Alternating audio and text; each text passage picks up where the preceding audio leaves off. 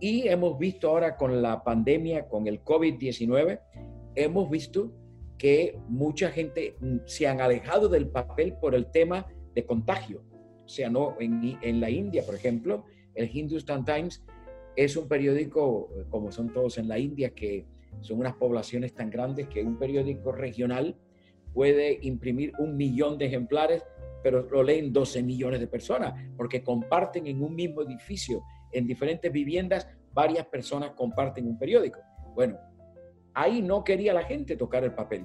Y ha habido un gran auge de la edición, el e-paper, la edición donde ponen el papel totalmente, que la gente lo lea online, porque había habido miedo y eso se ratifica en otras partes del mundo. Me imagino que en México también. La gente no quería que le entregaran ni que viniera nadie a su puerta, ni que le dejaran un papel, un periódico de papel en la puerta por miedo al contagio. Y los periodistas eh, no son los mejores en el tema de marketing y al contrario, muchos lo rechazan como que es una parte de la, de la profesión que no quieren que ellos no quieren tocar. Eh, en este momento un periodista tiene que vender su historia, tiene que vender su historia. Yo a mis alumnos los enseño, en su proyecto final tienen que no solo hacer un artículo adaptado a lo que es lo tradicional, pero tienen que hacer el artículo cómo sería si hago 10 pantallas del artículo y cómo usted va a vender ese artículo en Twitter, en Instagram, en Facebook. O sea, preparar usted mismo el marketing de su propia historia. O sea, la razón de que estamos hablando, tú y yo, la razón de que esta industria atraviesa la gran transformación que atraviesa tiene mucho que ver con la economía, tiene que ver mucho con muchos otros factores, pero tiene que ver principalmente con el hecho de que se hace en muchas redacciones un periodismo que no encaja dentro de la manera que la gente consume la información en el día de hoy. El periódico no está muerto, evoluciona para adaptarse al modo en que los seres humanos nos hemos habituado a consumir a través de las plataformas tecnológicas. Aunque Mark Thompson, CEO saliente del New York Times y el gran responsable de la transformación del mismo en una máquina de hacer dinero a través de suscripciones, asegura que la edición impresa vivirá no más de 20 años, distintos países continúan abrazando nuevos proyectos editoriales para diseñar el periódico del presente y el del futuro. Esas transformaciones ocurren mientras los medios se exponen a nuevos desafíos, desafíos que pasan por la generación de un storytelling lineal, por la formación de periodistas capaces de contar una misma historia en distintos formatos. Y esa transformación apenas comienza. La realidad virtual y la inteligencia artificial serán las plataformas del mañana. Es el doctor Mario García, consultor internacional en diseño de información. Ha desarrollado más de 720 proyectos editoriales en 120 países diferentes. Entre sus clientes se cuentan el Wall Street Journal, el Washington Post, el South China Morning Post de Hong Kong, New Straits Times de Malasia, el Aftenposten de Noruega y recientemente, cuando todos hablan de la próxima muerte de los impresos, encabezó el rediseño del periódico financiero alemán Handelsblatt. Es profesor de la Columbia Journalism School y autor de The Story, una trilogía de libros en la que profundiza en cada uno de sus conceptos sobre el mobile storytelling, lectura obligada para todos los que aman contar historias y diseñar información en estos tiempos. Yo soy Mauricio Cabrera y este es de Coffee Americano, episodio 7, temporada 1. Comenzamos. Aquí comienza de Coffee Americano Grandes historias para grandes storytellers. Un podcast continental sobre medios, historias, marketing y contenido con el sabor de Storybaker por Mauricio Cabrera. De Coffee Americano con el doctor Mario García, CEO y fundador de garciamedia.com. Don Mario, primero gracias por estar acá. Le quiero preguntar, ¿hacia dónde van los periódicos en esta sentencia que ya desde el New York Times se les coloca en términos de que en 20 años, o al menos eso dice Mark Thompson, su CEO saliente, dejará de imprimirse. Porque mientras eso ocurre, usted sigue trabajando con medios y sigue haciendo mucho en pro de que la versión impresa se distinga, como lo acaba de hacer con un medio alemán donde usted señala que hay todavía cuestiones impresas que no pueden replicar los dispositivos digitales. Eh, sí, es una pregunta que normalmente eh, contesto casi todos los días Pero, por ejemplo, antes de empezar esta, esta llamada, este podcast, yo he estado trabajando con mis clientes en la India, en el Hindustan Times de Delhi. Ayer con los de Austria, de Courier, y con Handelsblatt, con los que sigo trabajando. Y en estos tres casos, el periódico de papel, el periódico impreso, eh, o ha ido a través de un cambio y una transformación que yo les he acompañado en la misma, eh, porque hay futuro para esos periódicos. O sea, estamos hablando de Austria, estamos hablando de Alemania y estamos hablando de la India. Lugares muy diferentes. En la India, yo auguro que el periódico de papel va a tener auge por muchísimos más años que en otros lugares. Pero Austria y Alemania son muy significantes porque estos son mercados donde hay muy buenas conexiones, la gente está conectada totalmente y así todo he hecho cambios dentro de lo que es el periódico de papel. Ojo, los cambios son para adaptar el periódico de papel a las realidades del mundo digital. En el caso de Handelsblatt, que es el, primer diario financiero de Alemania, eh, y que yo lo he rediseñado varias veces en los últimos 30 años, pero en el caso de ahora, que estamos haciendo una transformación total, ha sido eh, darle una revisión al contenido. Eh, la gente viene al periódico de papel a leer con más profundidad, así que se han eliminado los breves. Los breves están en los teléfonos, los breves están en los medios digitales, el día entero estamos conectados. O sea, que no se puede hacer una edición de un periódico de papel de hoy, en el 2020, casi en el 2021, como lo hacíamos en el 1992 o en el 1986. Entonces, eran otros tiempos. Mis propios libros han visto esa transformación. Entonces, eh, yo personalmente, mi experiencia es que de mis seis proyectos actuales, cuatro de ellos entran muy a fondo en cómo transformar y mejorar el periódico de papel en diferentes partes del mundo. O sea, no escucho eh, a gente que está muy bien preparada y que hace mucha investigación sobre el tema que me estén diciendo, Mario, ayúdanos a eliminar el periódico de papel. No, al contrario, ayúdanos a transformarlos en un ambiente en donde el periódico de papel no es el protagonista ya. Ha dejado de serlo. La gente no viene a un periódico de papel a buscar las últimas noticias. Eh, a nadie. Y hemos visto ahora con la pandemia, con el COVID-19, hemos visto que mucha gente mm, se han alejado del papel por el tema de contagio. O sea, no, en, en la India, por ejemplo, el Hindustan Times es un periódico, eh, como son todos en la India, que son unas poblaciones tan grandes que un periódico regional puede imprimir un millón de ejemplares, pero lo leen 12 millones de personas, porque comparten en un mismo edificio, en diferentes viviendas, varias personas comparten un periódico. Bueno, ahí no quería la gente tocar el papel. Y ha habido un gran auge de la edición, el e-paper, la edición donde ponen el papel totalmente, que la gente lo lea online, porque había habido miedo y eso se ratifica en otras partes del mundo. Me imagino que en México también. La gente no quería que le entregaran ni que viniera nadie a su puerta, ni que le dejaran un papel, un periódico de papel en la puerta por miedo al contagio. Así que son varios factores, pero yo en el día de hoy, a las 11 y 7 de la mañana del día 21 de agosto, no puedo decir que en mi experiencia como asesor a nivel global, yo veo la eliminación de periódicos de papel. Que venga cambios, sí. Eh, yo estoy de acuerdo con Mark Thompson que quizás en 20 años ya no haya una edición de papel de, del New York Times, pero creo que siempre va a haber la edición de papel del fin de semana del New York Times. Y vivo en New York y es la edición de papel que yo recibo.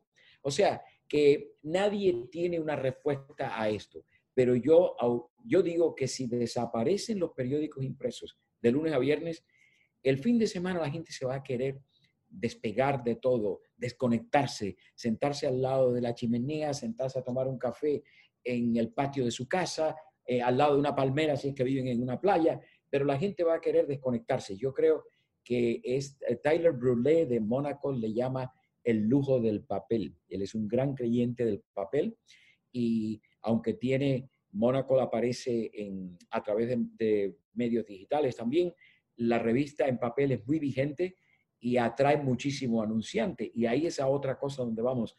Eh, el impacto de los anuncios a página completa en un periódico, no los puedes replicar, eh, llevarlos a una pantalla tan pequeña como la de un teléfono. O sea, que hay muchos factores, pero yo soy optimista, no basado en sueños ni porque me siento aquí a celebrar lo que fue. No, basado en la realidad de mis propios proyectos alrededor del mundo y gente con que hablo. ¿Hasta qué punto, y a ver si está de acuerdo, porque ahorita que usted hablaba y reflexiones que he hecho, las revistas se están convirtiendo en muchos de los casos en ediciones trimestrales, en ediciones de ocasión, son prácticamente de colección. Por otro lado, los diarios están tendiendo a ser revistas, revistas semanales, como usted lo dice, o cuando menos la edición de fin de semana es mucho un sentido de revista.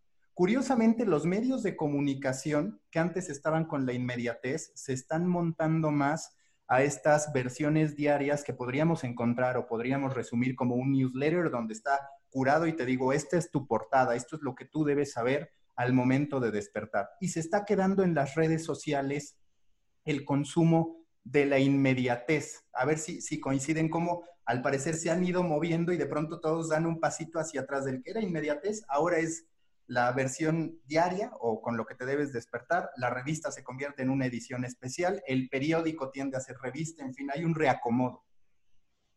Claro, porque ah, hay un gran número de personas que reciben las noticias, o sea, las breaking news, las cosas que están pasando, las reciben a través de medios sociales. Se meten en Facebook, se meten en Instagram, se meten en Twitter y ahí es donde se enteran de algo que ha pasado. Por eso es que yo digo en mi libro, eh, The Story, que como sabes lo pueden conseguir en español también a través de amazon.com. Yo digo que el día entero nos estamos incorporando a medios como este.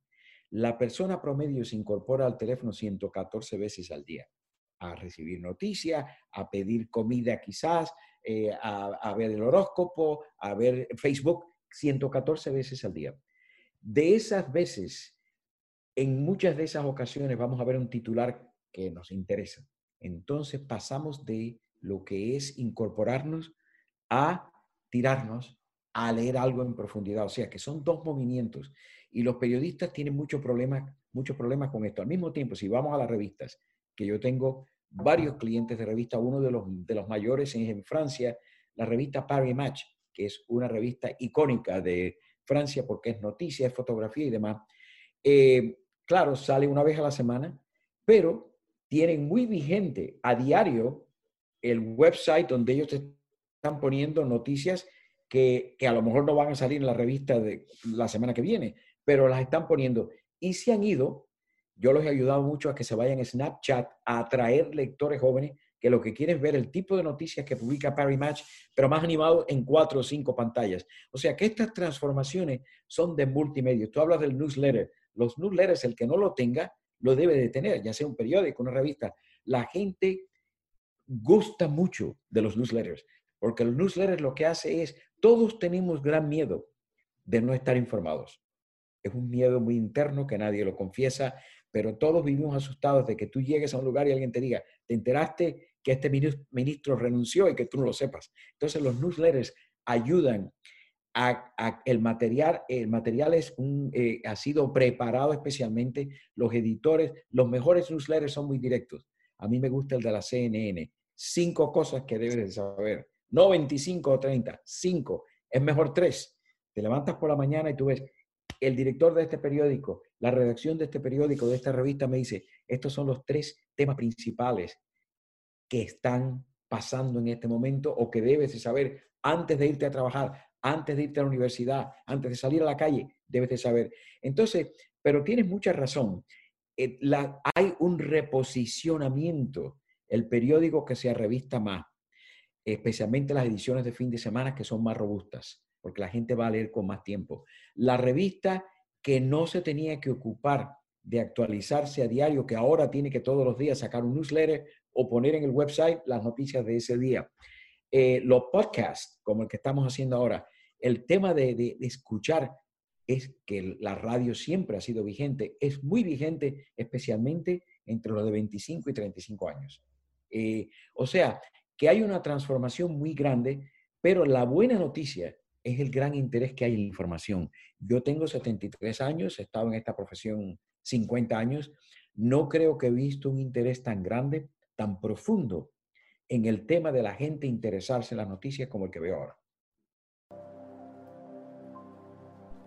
Storybakers, antes de continuar con este episodio, quiero invitarlos a suscribirse a The Muffin, el newsletter en el que semana a semana analizo las tendencias y noticias más relevantes de los medios, el marketing y la creación de contenidos.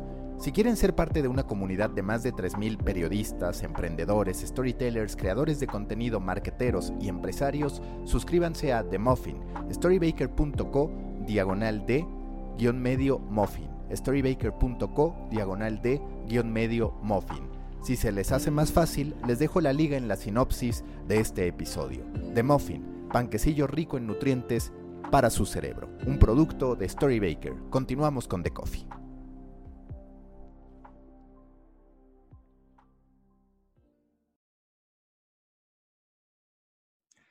Se está erosionando el rol del medio de comunicación. Yo hablo mucho ahora de la economía de los creadores de contenido, donde ellos, digamos que llegan, abren sus propias plataformas en redes sociales, gestionan su audiencia, y esto lo quiero conectar con un punto adicional. El propio Mark Thompson habla de que el New York Times, a diferencia de muchos otros, lo que dijo en un momento de crisis es, a ver, mi periodismo, mi medio de comunicación está en crisis, ¿qué voy a hacer? Invertir en periodismo. Y sin embargo, si hoy nosotros vemos una gran cantidad de sitios, de diarios, por ejemplo, en México había un caso que era bastante reconocido a nivel mundial, el diario Record, que incluso en su momento ganó y demás.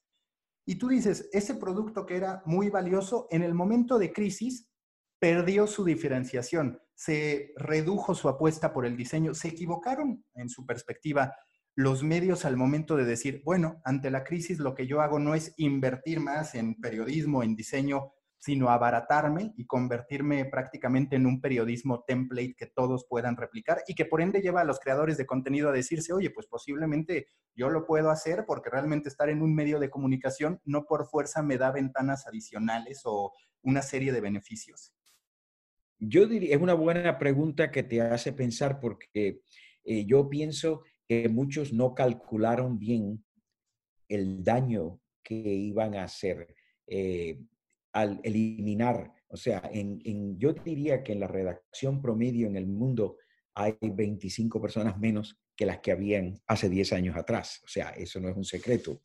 Y esta pandemia ha hecho que muchas redacciones, especialmente entre mis clientes, que es donde escucho esto, se hayan dado cuenta que la necesidad de un periodismo más investigativo, de un periodismo más, más de, de que se meta más dentro de lo que es más allá de la noticia que ocurrió nada más, es muy importante. Y se ven que tienen eh, equipos muy esqueléticos en muchas de estas redacciones para hacerlo. Y eh, hay casos donde he visto que han llamado de vuelta a periodistas que habían ya eliminado, eh, los han llamado de vuelta durante la pandemia porque querían amplificar o sea, la cobertura de este tema que es tan grande, que es un tema que incluye eh, ciencia, salud, política, economía, eh, lifestyle, todo, lo afecta todo. Entonces, eh, yo creo que sí que hubieron, y no había pensado en esto hasta que tú me haces esta pregunta, yo creo que hubieron faltas de, de, consideración de lo que podía pasar al dejar estas redacciones con los huesos ahí pelados, diríamos sin carne ninguna. Muchas, la redacción, yo creo que si no me equivoco, en el propio New York Times eliminaron a muchos copy editors, los que, los que leen, o sea, la, las historias antes de que salgan, y no son los únicos, The Guardian, los grandes periódicos del mundo, todo, mi experiencia con mis propios clientes, te digo, un promedio de 20, 25 personas menos, o sea, menos reporteros, y se eliminó en ese proceso que para mí a una persona de mi edad, un periodista de mi edad, es clave. Mientras más ojos caen en un artículo antes de que se publique, ese artículo va a ser mejor. Yo, yo empecé mi carrera como reportero en el Miami News, eh, que era el periódico del Miami Herald por la tarde, el vespertino. Y recuerdo que uno escribía un artículo y habían dos o tres editores que se leían eso antes de que saliera y te preguntaban, Decía, si tú haces esto acá, te falta un número. Eh, estas dos cosas no combinan. Eso se ha eliminado. Mucha gente, muchos reporteros, como tú lo sabes, Mauricio, están escribiendo y agarran y eh, agarran y, eh, envían, envían el, lo que tengan sin que nadie lo lea, sin que nadie lo lea. Entonces, por eso hay más errores, por eso en tiempos en que debemos tener un periodismo más claro, más auténtico, hay veces que un error opaca todo lo demás que tenga un artículo porque no ha habido suficientes personas para leerse ese artículo. O sea, que, yo creo que el, el, cálculo, desde el punto de vista de diseño, es muy interesante lo que ha ocurrido, porque la necesidad, se han eliminado fotógrafos, se han eliminado eh, editores de fotografía, se han eliminado gente muy valiosa en los procesos. Entonces, pues eh, se ha ido demasiado lo que es la parte visual a un template, o sea, tener una maqueta que la usas y la reusas y la reusas. Y en la parte digital, eso no afecta tanto. En la parte digital la gente quiere familiaridad total. No quiere que cuando llegas al teléfono o al iPad te hayan cambiado todo el sistema de navegación. Pero en el periódico de papel gustan las sorpresas visuales, gustan el cambio. Y eso se ha ido mucho por las razones que tú explicas. ¿Qué hacer con estos procesos que se fueron? Porque justo yo escribí un texto a profundidad al respecto sobre que quizás no vamos a, extrañar tanto el papel, sino todos los procesos que había detrás de esas historias. Y ahora vemos, por ejemplo, un newsletter que requiere en cierto modo un tratamiento periodístico, es decir, lo habitual en los medios de comunicaciones, yo te doy el acceso a una agencia y pon la foto que sea, con que sea Lionel Messi, no importa la relación con la historia o cuánto abone, colócala. Y en cambio ahora me parece que estamos entrando a un momento en el que decimos, como lectores, o al menos a mí me pasa, si esa foto solo ilustra, prácticamente prefiero que venga solo el texto. ¿Cómo hacer para que de verdad el diseño y la conciencia respecto a la importancia de cada elemento esté? Porque digamos, un pensamiento natural para muchos a partir de WordPress, a partir de Wix, a partir de todas las plataformas que te ofrecen templates es el diseñador editorial no tiene hoy una relevancia, salvo por la parte print. Y sin embargo, vemos que los medios de comunicación que sí se quieren distinguir tienen que estar apostando por esas figuras que, como usted dice, han ido desapareciendo de los organigramas. Bueno, y, yo lo explico muy bien en mi, en mi, libro, que es una trilogía. Una de las cosas que hay que, aclarar y que yo menciono en, el tercer volumen de mi libro es que eh, en este momento la parte visual es importantísima, porque cuando nosotros nos comunicamos en el teléfono, si usted está en un restaurante y le quiere mostrar a un amigo en una conversación de WhatsApp, mira el plato que me acaban de servir, pone una foto. Mira qué lindo el entorno donde estoy, una foto. Mira lo que acaba de hacer mi gato, un vídeo, una foto. O sea, vivimos en un mundo donde nosotros mismos contamos historias muy visuales a nuestras amistades y todo. Entonces vemos que, y a eso, a eso yo le llamo el, el storytelling que es lineal, o sea, estamos leyendo y viendo, leyendo y viendo. Los periódicos todavía siguen redactando historias larguísimas y después te ponen quizás tres imágenes, como dices tú, que no tienen nada que ver con el texto. Eso nunca ocurriría en una, en una conversación de WhatsApp, porque tú, si estás hablando de Messi, no te irías a buscar en una conversación tuya una foto de archivo y ponerla. Tú la, la podrías, mira, estoy aquí viendo jugar a Messi, aquí está Messi en el momento actual. Entonces, eh, no hacemos linear storytelling, no hacemos un proceso lineal de contar las historias. Ponemos texto y después ponemos nueve o diez fotos que no están relacionadas en una galería. Las galerías de fotos deben de ser eliminadas porque eso es de otro tiempo, eso es de otra etapa. Las galerías de fotos en móvil es pensar en papel y traducirlo al teléfono. Aquí se pone texto e imagen, texto e imagen. Esto es lo que, lo que ocurrió hoy cuando llegó el presidente Trump a la Ciudad de México. Imagen, no una foto de archivo del presidente Trump bajándose de un avión en otro lugar. Entonces, es un periodismo más ágil, pero al mismo tiempo, tú hablabas de el, diseñador, lo que llamamos el visual storyteller, que es el que cuenta, el, experto en que la historia sea más visual, era lo que era un director de arte en, otra etapa. Entonces, esos individuos deben estar incorporados, porque son los que te van a decir, en esta parte debemos, debemos presentar un video. Y de la manera que se escribe en el periodismo moderno es que las imágenes visuales son tan importantes como el texto. No es para repetir lo que te dice el texto.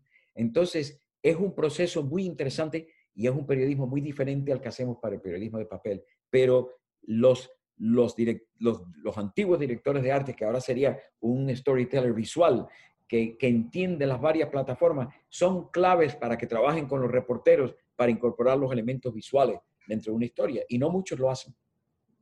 A ese respecto, ¿qué debe pasar con las páginas de inicio de los medios de comunicación? Porque sobre todo entre el 2013 y 2018, a partir de la dependencia de Facebook y de decir, bueno, somos pocos los que tenemos tráfico directo, mejor alimentamos las páginas internas, el home se olvidó y se convirtió más bien en un directorio de anuncios donde incluso llega a ser molesto en muchos de los casos. Ahora vemos algunos ejercicios como el de redacción en Argentina que intenta simular, digamos, un timeline donde el reportero te va contando esta historia como si fuera, en efecto, una conversación de WhatsApp, que es algo parecido a lo de Quartz. Usted en este reacomodo donde los medios dicen, ¿cómo regreso a la gente a mis plataformas? ¿Cómo le hago ver a la gente que mi casa es importante y que no solo yo soy repartiendo contenido en distintos lugares? ¿Cuáles serán las claves o las tendencias que veremos en el diseño de esos sitios o de esas páginas de inicio?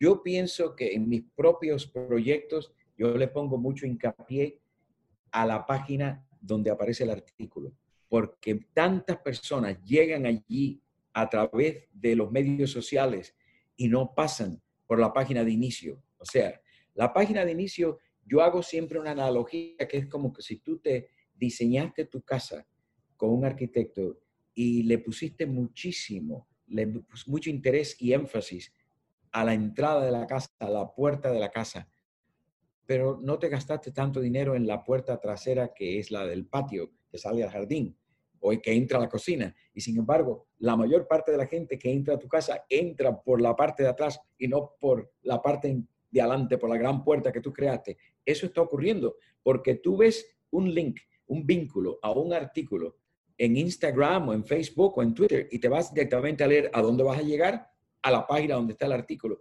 Así que yo pongo gran hincapié en hacer, em, en hacer eh, que la página del artículo te lleve por lo menos a cinco temas más, que a la vez que estés allí seducirte a, a que navegues por el resto de la página. Y eso tiene gran efecto porque se ha perdido el impacto de la página de inicio totalmente.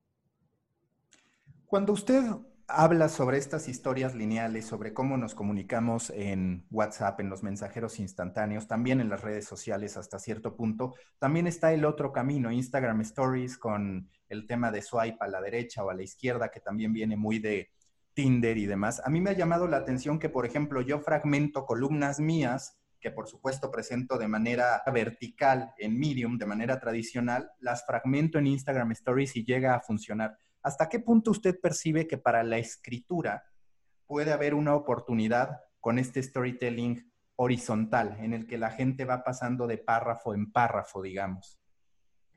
Yo pienso, y lo menciono también en mi libro, esto se le llama, muchos le llaman tap, que haces así. Yo soy muy partidario de la historia lineal porque los, los estudios en que he estado vinculado y los focus groups en que he participado, la gente prefiere hacer el scrolling este, o sea, lineal, pero o es uno o el otro. El asunto es no mezclarlo. Si tú me tienes a mí leyendo una historia lineal, de pronto no te vayas de esta forma, te vayas a lo, al, tapping. Pero hay una forma de periodismo del que tú estás hablando que es muy interesante, que es una idea por pantalla.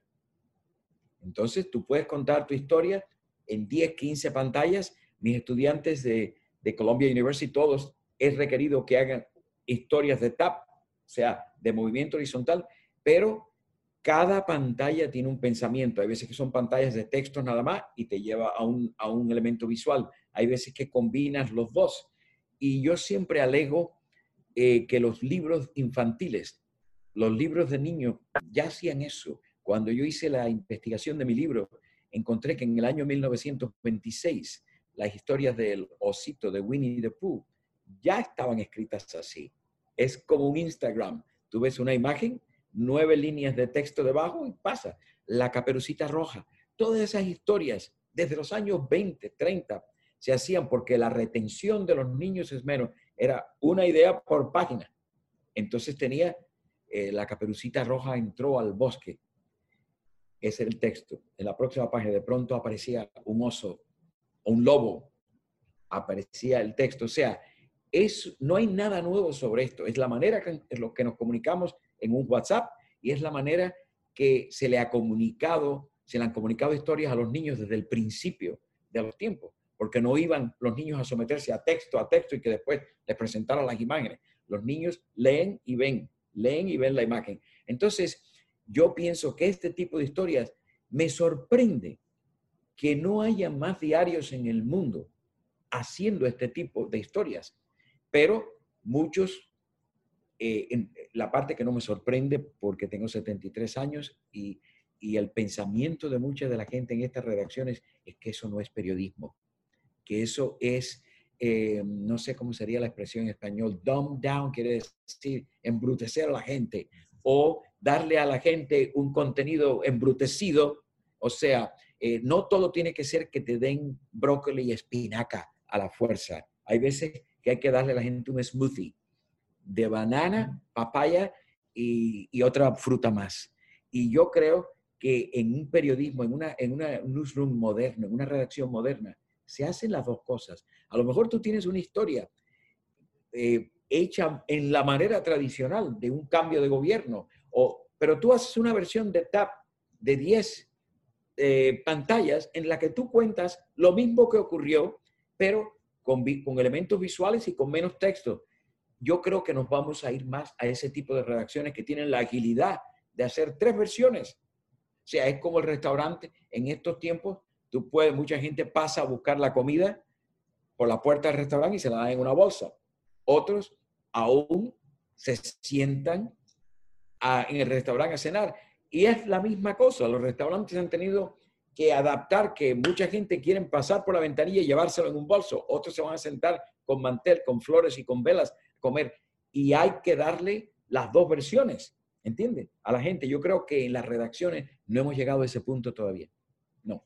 Ante el exceso de información, yo percibo que una de las tendencias será cada vez más medios entregando mucho de su protagonismo a los columnistas, a los insiders que generan esa información, que por ejemplo lo hace mucho Axios, y la información solo se consigna como una especie de highlight que por supuesto tú puedes ver, que en algún punto hasta para el medio puede ser no tan relevante. Ve también un reacomodo en ese sentido, donde la opinión, que durante muchísimo tiempo fue algo de lo más relevante en los periódicos, luego se diluyó por la crisis en la que entraron, pero ¿se va a dar esto? Yo creo que se está dando ya. Y yo, por ejemplo, vamos otra vez al periódico de papel. En todos mis proyectos en el periódico de papel, yo digo, deben de tener en la primera página del periódico todos los días un columnista o una opinión, porque a lo mejor el resto de los titulares ya la gente sabe algo del tema, pero un, una columna, una opinión candente sobre una noticia del día exclusiva de su periódico, no lo van a haber encontrado cuando se levantaron por la mañana, a las 6 de la mañana, en todos los demás medios de información. Entonces, eso en el, periodismo del siglo XIX era muy candente, especialmente en Estados Unidos, pero en Latinoamérica habían editoriales en la primera página, habían columnas y eso se eliminó para separar el tema de que en la primera página van las noticias objetivas, eh, aunque no lo fueran, y en la página editorial van las opiniones. Yo creo que, por ejemplo, con mis clientes escandinavos, eh, en los últimos cinco años he visto experimentos muy interesantes donde si estás hablando, tienes una doble página en el periódico de papel y estás hablando del tema de eh, las escuelas, la educación en el país, pero hay un columnista que tiene un tema relevante a esto, no lo pongas, no hagas que el lector se vaya a la página 24 a leer la opinión. En el mismo, en el mismo módulo informativo tienes una opinión. Te leíste la historia del reportero, de lo que está pasando eh, con la educación en este país y hay un columnista que ofrece ahí. O sea, esa dinámica eh, es difícil de llegar a ella porque hay mucha, mucha gente en las redacciones que todavía piensan que estas dos cosas tienen que estar separadas. Yo pondría, si yo tuviera un periódico, si yo fuera dueño de un periódico, diariamente estaría rotando a mis mejores columnistas en la primera página, sinceramente. Yo le quiero preguntar, y esto tal vez es un poco ocioso porque parte de algo muy personal, pero cada que estoy en Kindle, me digo, creo que preferiría consumir así los medios de comunicación, porque el hombre, el ser humano, necesita ayuda para gobernarse.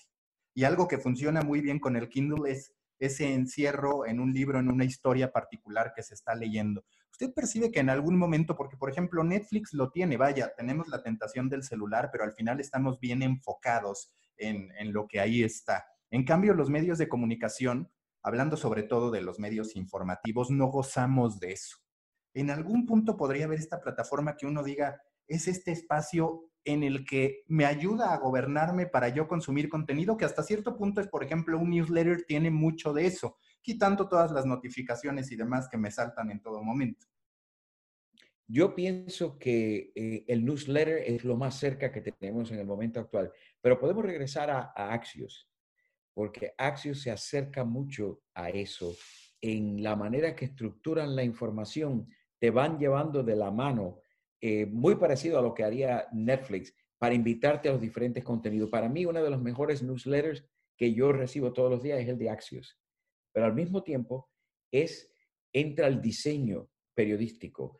Ellos te usan la tipografía más negrita, la más clara, para llevarte a partes de la información y te dicen, ¿por qué es esto importante? Why it matters. ¿Por qué debes de leer esto? Y después en el próximo párrafo te van a decir, ¿qué es lo próximo que va a ocurrir aquí? O sea, eh, son cosas que, que tradicionalmente un reportero hubiera puesto en la historia, pero que están escondidas y perdidas. Ellos te llevan de la mano. Y yo pienso que vamos a ver mucho más de eso, pero no hemos visto todavía suficiente de, es, de lo que tú estás hablando, que es que, que te metas absolutamente dentro de un espacio y que ellos te ayuden a navegar por ese espacio eh, como lo hacen, eh, como lo hacen. Yo me imagino que también lo hace Amazon cuando tú entras en, en, en, lo que es la, lo que ofrece Amazon en películas, en televisión, lo hacen muy bien también. Y si te gustó esto, te va a gustar esto. O sea, ellos te van llevando de la mano para no soltarte. Quédate más, quédate más. La, la gente de las redacciones tradicionales todavía, ni aún en los newsletters, han llegado a hacer eso. Lo más que se acercan es que tú termines, que el New York Times lo hace muy bien, que tú termines un artículo y que te digan tres más que te pueden interesar sobre este tema. Eso es lo más que se acercan en ese proceso de seducción. Pero son estrategias que tienen también que ver mucho con marketing. Y los periodistas eh, no son los mejores en el tema de marketing y al contrario, muchos lo rechazan como que es una parte de la de la profesión que no quieren, que ellos no quieren tocar. Nada. Eh, en este momento, un periodista tiene que vender su historia, tiene que vender su historia. Yo a mis alumnos los enseño, en su proyecto final tienen que no solo hacer un artículo adaptado a lo que es lo tradicional, pero tienen que hacer el artículo cómo sería si hago 10 pantallas del artículo y cómo usted va a vender ese artículo en Twitter, en Instagram, en Facebook. O sea, preparar usted mismo el marketing de su propia historia.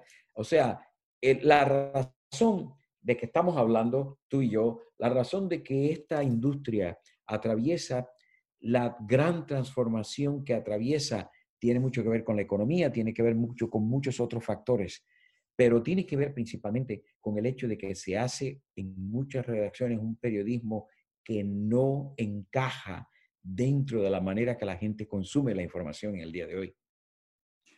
Muy rápido porque se nos está terminando el tiempo. ¿De dónde va a surgir la siguiente gran transformación en términos de diseño de historias, de diseño de storytelling? A mí se me ocurre uno, por ejemplo, la inserción de contenido en un entorno virtual, que me parece que va creciendo muchísimo eso, la mezcla del contenido con los juegos y dos, también la llegada de los wearables, que usted habla mucho de diseñar para el pulgar, de cómo eso ha ido cambiado, en demás y demás, ahora también tenemos que hablar o tendremos que hablar muy pronto de cuando tengamos un consumo constante a partir de los wearables, que bueno, eso es algo que se ha prometido que llegará y no termina por ocurrir. Si yo pienso que el, el gran paso grande va a ser situar al lector dentro del ambiente donde, de la historia. O sea, para mí eso es fascinante y no es ciencia ficción. Ojo, ya esto está empezando a ocurrir. Yo pienso que eh, quizás los mejores ejemplos de todo ese tipo de, revolución en la manera de contar historias se encuentran en el Washington Post. No sé si está familiarizado con lo que ellos hacen, pero eh, ellos entran mucho en lo que es eh, virtual reality, la realidad virtual, entran ya mucho en ese tema y yo sé que en las cocinas de ellos se están haciendo grandes experimentos hacia y cómo puede el lector meterse más. Y claro, en este momento es más con historias de lifestyle. Si te vas a comprar un coche, pues empiezas, te metes en la historia y le puedes cambiar los colores al coche, puedes adaptarte, te puedes montar quizás en el coche y ver cómo funciona el motor de este coche. Pero llegará el momento que tú podrás estar sentado en el Congreso cuando los políticos estén eh, dando sus declaraciones y demás. Yo creo que por ahí nos vamos. Al mismo tiempo, si nos vamos a algo menos ciencia ficción que eso, yo pienso que la gran revolución va a continuar en el teléfono, que el periodismo del teléfono, lo que yo llamo el periodismo de interrupción, cómo escribimos, editamos y diseñamos para este, este artefacto que tengo en la mano, que al mismo tiempo es un teléfono y suena como ha sonado en el medio de nuestro podcast. No es solamente para leer noticias, es para todo tipo de cosas. Yo creo que ahí van a haber grandes cambios también y las redacciones que van moviéndose lentamente van a tener que apresurarse en cómo presentar la información aquí mejor. La última pregunta de siempre en The Coffee, si usted fuera un tipo de café a partir de su personalidad, de lo que quiere proyectar, ¿a qué sabría o qué tipo de café sería el café Mario García?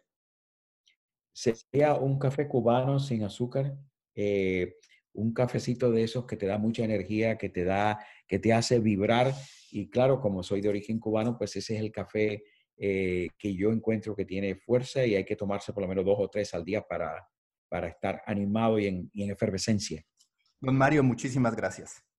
Un placer y me deja saber cuándo ocurre esto para verlo. Por supuesto, gracias. Bueno, un abrazo. Chao. Busca la próxima semana un nuevo episodio cargado con grandes historias continentales, endulzado con acento latinoamericano y narrado por grandes storytellers. The Coffee Americano, un podcast de storytellers para storytellers, un podcast de Storybaker por Mauricio Cabrera.